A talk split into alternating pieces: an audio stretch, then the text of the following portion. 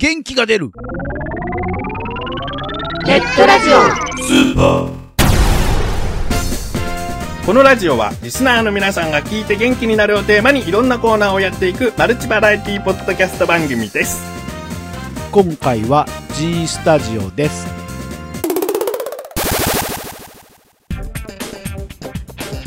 改めましてこの番組のナビゲーター。気がつけば春。のぐのぐです。そして同じくナビゲーターのあっという間に夏の菊池翔です。いやいやな夏はまだでしょ スルーできないような感じでしたけど今。そうですか。今軽くスルー仕掛けましたけどえいやえ？って思いましたけど。いや、夏って何月からですか？夏ですか？夏は暑くなったら。暑くなったら。そういえば翔さんなんか最近スマホ手に入れたらしいじゃないですかそうですね、念願の。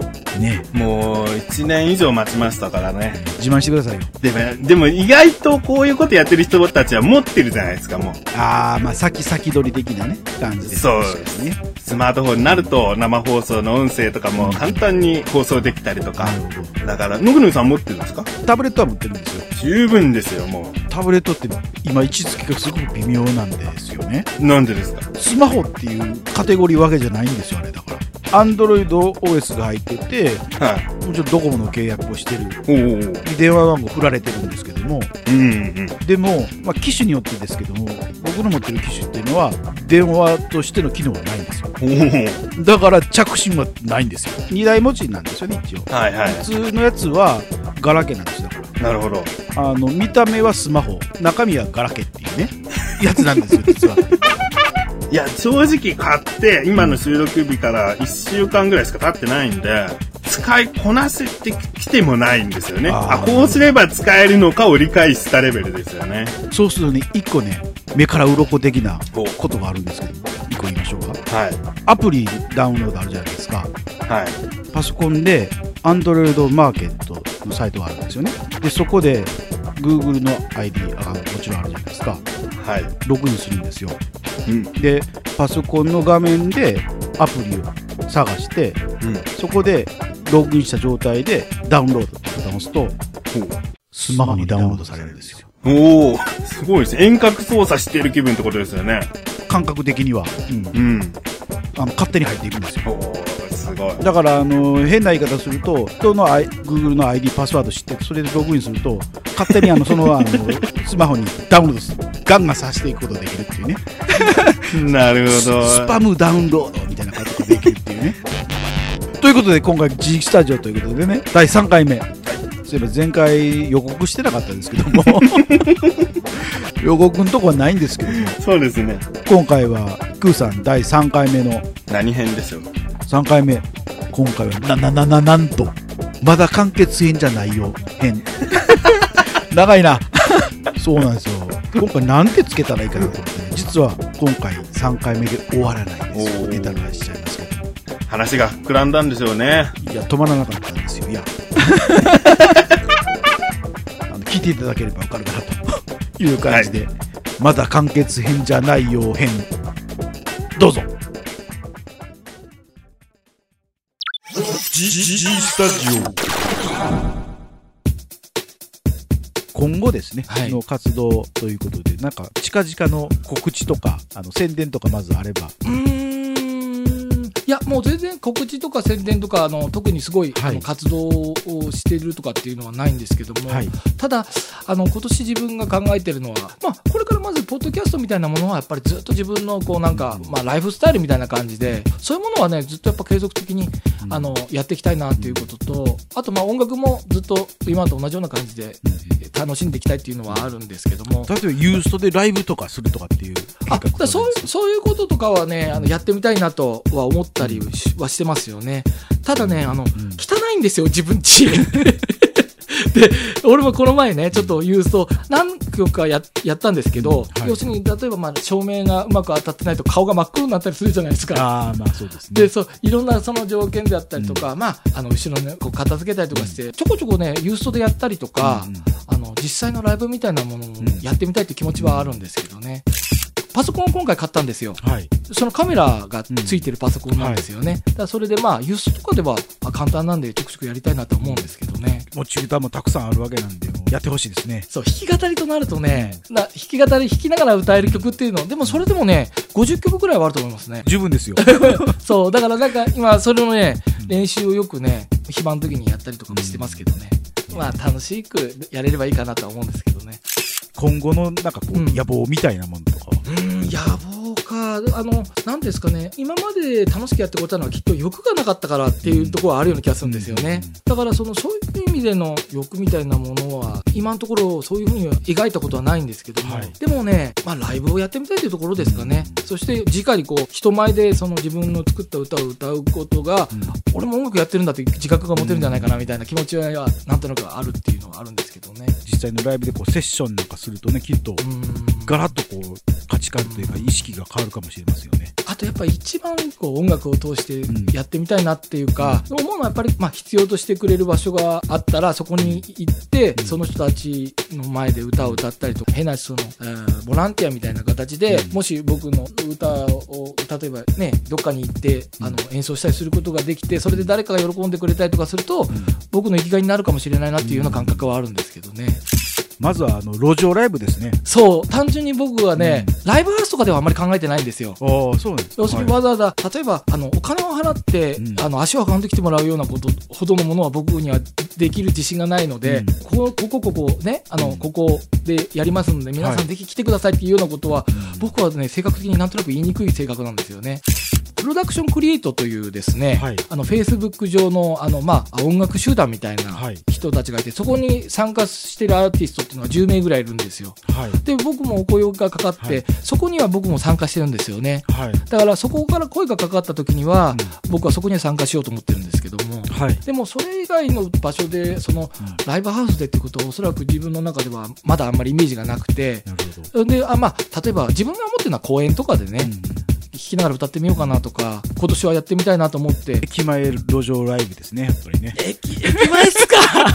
駅前は僕は自信がないな公演ぐらいかなっていう感じはあるんですけどね。あの、路上ライブといえばね、MC のココさんは、去年あたり路上ライブデビューされたみたいですよ。マジっすか？すげえそれすげえなんか俺も頑張ら、頑張ろうかなって気がしてきた今。自分も一回公演ではやったことあるんですよ。で、すごく恥ずかしくて、うんで、僕はベンチに座って、あのビールを飲みながら、おまあ自分が作った曲の、まあ歌詞とコードが書いてある、まあ印刷したものを見ながらですね、1時間か1時間半くらいかわかんないですけど、こう、まあずっと弾いてたんですよね。うんそうするとこう、物珍しそうにこう覗き込んでくる人がいるわけですよ。で、ある時はその、中学生の集団が僕の前に立ち止まりましてね。おーで、僕がは恥ずかしいから少し下向きにこう、要するに歌ってるわけですよ。はい。で、その時にですね、こう下から覗き込まれたんですよ。そう、俺何気なくこう顔を背けながらこうね、でもね、そんな感じでこうやってたんですけど、はい。その時のね、映像で YouTube に載ってますよ、俺の。まあ、一曲だけ花と太陽という曲が載ってて、ベンチに置いて iPhone で撮ってたんですよ。で、そこでこう公演でまあ歌ってるとこだったんですけどね。で、それ、それをややってる時に、まあ、録音したのはその一曲だけだったんですけど、だんだん。なんか妙な気持ちになってくるっていうか、要するにパソコンの前で歌ってると、まあ、ネットを通して誰かが聴いてくれてるってことはあると思うんですけど、でもこう、直にこうやって公演で弾いてる時に、まあみんなね、公園の中でそのキャッチボールしている親子がいたりとか、話をしているね、中学生、高校生ぐらいの人たちがいたりとかするわけですよ。で、この中で全然誰も聞いてそうな素振りはしてないけども、うんひょっとしたら俺の歌を聴いてるかもしれないなっていうような気持ちにね、そういう妄想がね、浮かべた時にね、なんかゾクゾクっとするような感覚がありましてね。でもなんかその絵面を想像したらよくかみたいな、なんか練習してるって感じですよね。あ、でも確かにそういう感じです、そういう感じです。練習してるって感じです。ね。うん。だからこう誰かに向かって歌ってるっていう感じではないですね。東京の練馬に住んでるんですけど、はい。練馬の駅前にね、少しのスペースがあって、うんそこにやっぱりあの、ミュージシャンの方がね、エレクトーンじゃないのかな、電子ピアノっていうんですかね。はいで、それをにアンプをつないで、うんで、マイクをつけて、通行人に向かってものすごい熱意でこう歌いかけてい,、るのがうん、人がいたんですよ。俺はね、あ、これすごいなと思って、まあ、でもとりあえずこう通り過ぎて、しとしばらく通り過ぎたところで座ってその曲をずっと聴いてたんですよ。背中越しにっていうような感じで。その時にやっぱり人に音楽を聴いてもらいたいなっていう感覚は、あの、あるんですけども、こんな風にこう誰かにこう歌いかけるようなことはきっと僕にはできないんじゃないかなと、それを見なながら思ったんですよね。で、その後あのなんかね、YouTube 動画かなんかで、外国かなんかの地下鉄の地下道かなんかのところうんはいで、で延々とずーっとギターを弾いてるんですよ。で、そこの前をずーっと、その、まあ、通行人の人たちが通り過ぎてくる感じなんですよね。僕のイメージとしてはあんな感じでしかできない、もしやれたとしてもあんな感じなんだろうなっていう感じはなんとなく、なんとなくするんですけどね。今年は路上デブリというかね、まあ、路上友を作ってほしいですね。路上仲間を。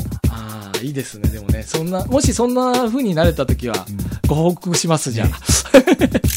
それで仲間作って、まあ、YouTube とかね、ユーストでこうライブしたりとかするのがいいですねうん、発展的には。あの iPhone のユーストあるじゃないですか。はいあれをね、公園とかに持ってって、そしてやってるところを、家の中だとちょっとやっぱりちょっと小汚いから恥ずかしいなと思って、でも例えばそのまあ自分の近くの公園とかで、たステージがあるような公園もあるんですよ。あの、なんかそんなところもあったりとかして、iPhone 持ってって、まあやるときはそこで、あの、まあユーストとかそういうもので画像として残したいなと思ってるんですけどね。思い出作りじゃないですけどね。これだから一つのあれ、まあビデオポッドキャストみたいなもんだと思うんですよね。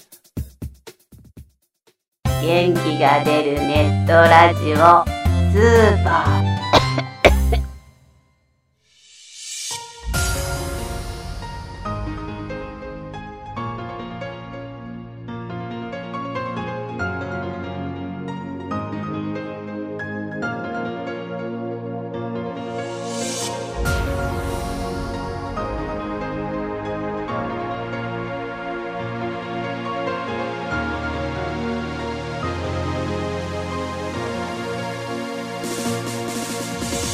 ジスタジオのコーナーでした。はい。いやー、ライブやってみたいですね。踊りながらあの服脱いでいくんかと思ったんや。いや、自分はね、路上ライブ実はやったことあるんですよ。え、いつの間にミュージシャン？あれ？そんな、そんな話ゲストで来た時にも聞い 聞いたことなかったんやけど、高校1年の時から隠、してたんや。ギターをやり始めて、はい曲を作ってはいたんですよね。なんか裏切られた感じ。で、高校3年になって一緒にやる仲間がいて、2人ではフォークギターを持って、でね、路上ライブは、でも正直1回だけです。い。やったことあるんやて。こう、勇気を振り絞って。クーさん公園で練習しかしてないんですよ。しかも、駅前でやりますからね、最初。あ、それは若気の至りでしょ。いや、夜だったんで、夜で公園だとちょっと、ね、人も絶対集まんないだろうし。あ、だからもう聞かせる気満々なんですよ。クーさんは勝手に自主練ですよ、あれ。完璧に自主練ですよ。人はいるけども、まあ、聞いてないのを前提に演奏するぞ、歌うぞ的な感じですかね。まあ、それ合わせちゃうと5回ぐらいやったことある感じになっちゃうんですけどね。全然上手や。あらららら。でちゃんと路上で聴かせるっていうのは、そんな、そんな回だけ隠してんの聞いてないよ、聞いてない。いやでも、クーさんほどの人だったらもっと路上ライブしてもいいって気がしましたけどね。ねメロディーが僕ね、浮かんでくる感覚がわかんないんですよ。鼻歌でいいんじゃないですか？その朝起きた時に。いや、鼻歌ってだから、あの、規制の歌歌っちゃいますけどね。あー、なるほど。その鼻歌がいきなりオリジナルになるっていうのはなんか信じられないんですけど、唐突にオリジナルって出てくるんやとかっていうね。鼻歌で言ったよ、鼻歌でって言われてもって感じがすごくするんですよ。うんだからもうそこ、そこの壁があの越えられない限りは、あのそちらの、そちら側にはいけないな、的な 感覚はすごくあるんですよ。だからだから言ってるじゃない裏切られてる。こっち側の人だと思ったらそっち側の人だったんやね。ここで番組からのお知らせです。この番組ではリスナーさんからのお便りをお待ちしております。番組サイトにありますメールフォームよりお送りください。また、記事の更新は Twitter でもお知らせしていますので、こちらもぜひチェックしてください。はい、滑舌悪かったけど、チェックチェック。あっという間のお別れの時間になりました。お相手はのくのくと。菊池翔でした。それでは次回更新までお楽しみに。それじゃあ、また